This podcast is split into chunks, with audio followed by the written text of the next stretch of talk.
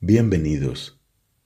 Este es el día número 13 de nuestra lectura de toda la Biblia en 365 días. Vamos a tener algunos textos del libro del Génesis, del libro de los Salmos y del Evangelio según San Mateo. Que se cumpla en nosotros lo que dice hermosamente un salmo. Tu palabra me da vida porque esa palabra no quiere ser simple conocimiento, quiere ser vida y verdad en nosotros. En el nombre del Padre y del Hijo y del Espíritu Santo. Amén. Génesis capítulo 19 Los dos ángeles llegaron a Sodoma al atardecer mientras Lot estaba sentado a la puerta de la ciudad. Al verlos, se levantó para saludarlos e inclinándose hasta el suelo les dijo, Les ruego, señores, que vengan a pasar la noche en casa de este servidor. Lávense los pies y mañana bien temprano podrán seguir viaje.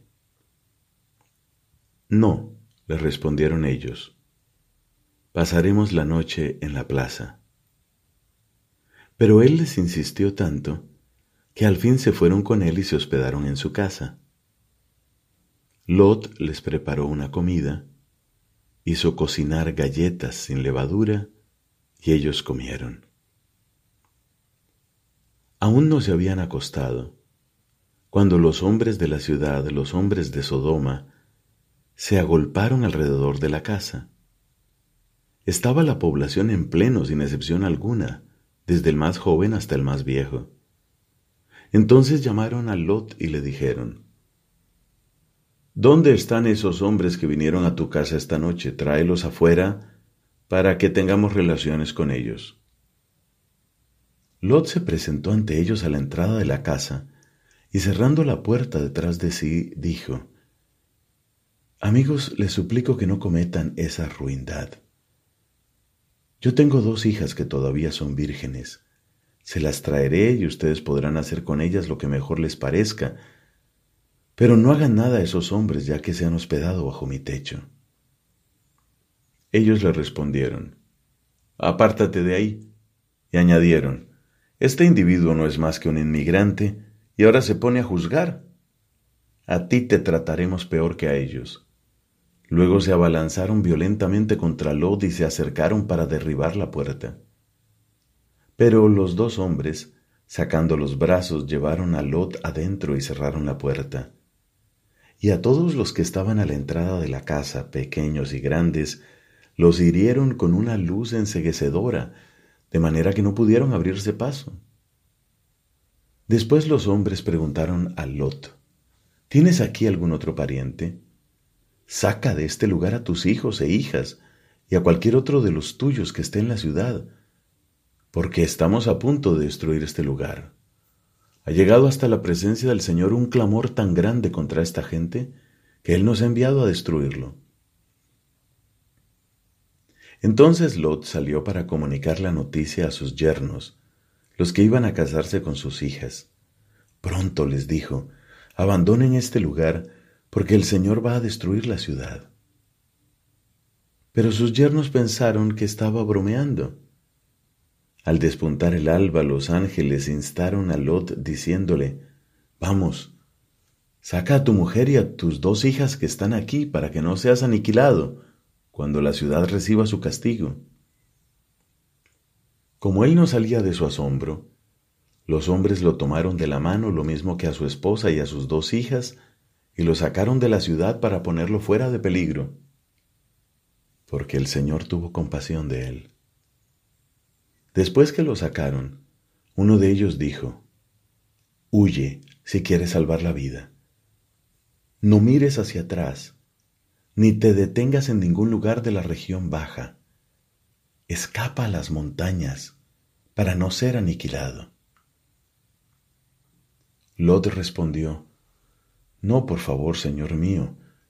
Tú has sido bondadoso con tu servidor y me has demostrado tu gran misericordia salvándome la vida. pero yo no podré huir a las montañas sin que antes caigan sobre mí la destrucción y la muerte.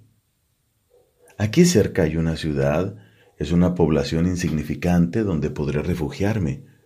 Deja que me quede en ella, ya que es tan pequeña, y así estaré a salvo. Entonces él le respondió, Voy a complacerte una vez más. No destruiré la ciudad de la que hablas pero apúrate, refúgiate en ella, porque no podré hacer nada hasta que llegues allí. Por eso la ciudad recibió el nombre de Zoar, que significa pequeño poblado. Cuando el sol comenzó a brillar sobre la tierra, Lot entró en Zoar. Entonces el Señor hizo llover sobre Sodoma y Gomorra azufre y fuego que descendían del cielo.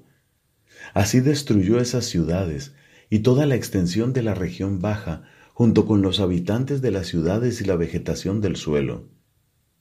Y como la mujer de Lot miró hacia atrás, quedó convertida en una columna de sal. A la madrugada del día siguiente, Abraham regresó al lugar donde había estado en la presencia del Señor. Cuando dirigió su mirada hacia Sodoma, Gomorra y toda la extensión de la región baja, vio un humo que subía de la tierra como el humo de un horno. Así, cuando Dios destruyó las ciudades de la región baja, se acordó de Abraham, librando a Lot de la catástrofe con que arrasó las ciudades donde él había vivido. Lot salió de Zoar y subió a la montaña donde se radicó con sus dos hijas, porque tuvo miedo de quedarse en Zoar. Allí se instaló con ellas en una caverna. Entonces la mayor dijo a la menor, Nuestro padre está viejo y no hay ningún hombre en el país para que se una con nosotras como lo hace todo el mundo. Emborrachémoslo con vino y acostémonos con él, así por medio de nuestro padre tendremos una descendencia.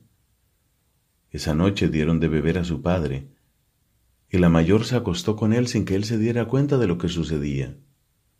A la mañana siguiente la mayor dijo a la menor, Anoche me acosté con mi padre, y acuéstate tú con él, así tendremos una descendencia. Esa noche volvieron a dar de beber a su padre, y la menor se acostó con él sin que él se diera cuenta de lo que sucedía. Las dos hijas de Lot quedaron embarazadas de su padre, la mayor tuvo un hijo y lo llamó Moab, que es el padre de los actuales moabitas. También la menor tuvo un hijo y lo llamó Ben Amí, que es el padre de los actuales amonitas. Palabra de Dios. Te alabamos, Señor.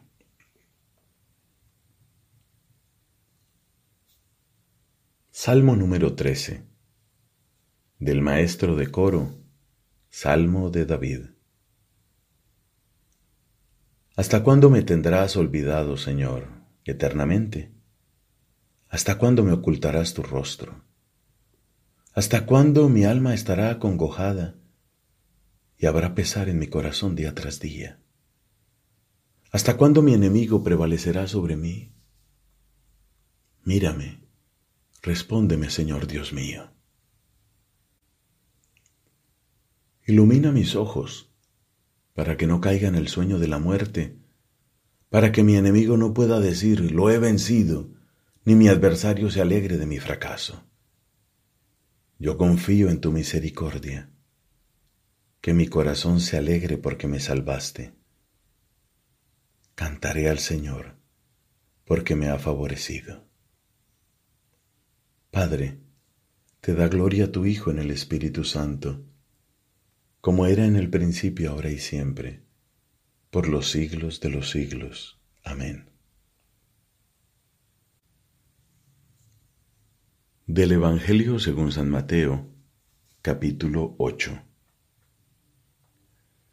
Al verse rodeado de tanta gente, Jesús mandó a sus discípulos que cruzaran a la otra orilla. Entonces se aproximó un escriba y le dijo, Maestro, te seguiré a donde vayas. Jesús le respondió, Los zorros tienen sus cuevas y las aves del cielo sus nidos, pero el Hijo del Hombre no tiene dónde reclinar la cabeza. Otro de sus discípulos le dijo, Señor, permíteme que vaya antes a enterrar a mi Padre. Pero Jesús le respondió, Sígueme y deja que los muertos entierren a sus muertos. Después Jesús subió a la barca y sus discípulos lo siguieron. De pronto se desató en el mar una tormenta tan grande que las olas cubrían la barca. Mientras tanto, Jesús dormía.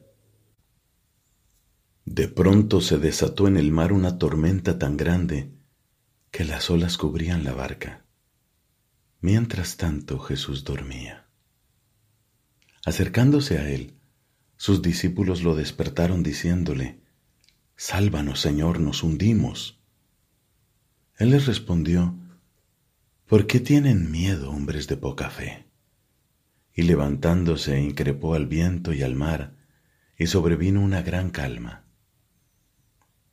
Los hombres se decían entonces llenos de admiración, ¿quién es este que hasta el viento y el mar le obedecen? Cuando Jesús llegó a la otra orilla, a la región de los Gadarenos, fueron a su encuentro dos endemoniados que salían de los sepulcros. Eran tan feroces que nadie podía pasar por ese camino. Y comenzaron a gritar, ¿Qué quieres de nosotros, Hijo de Dios?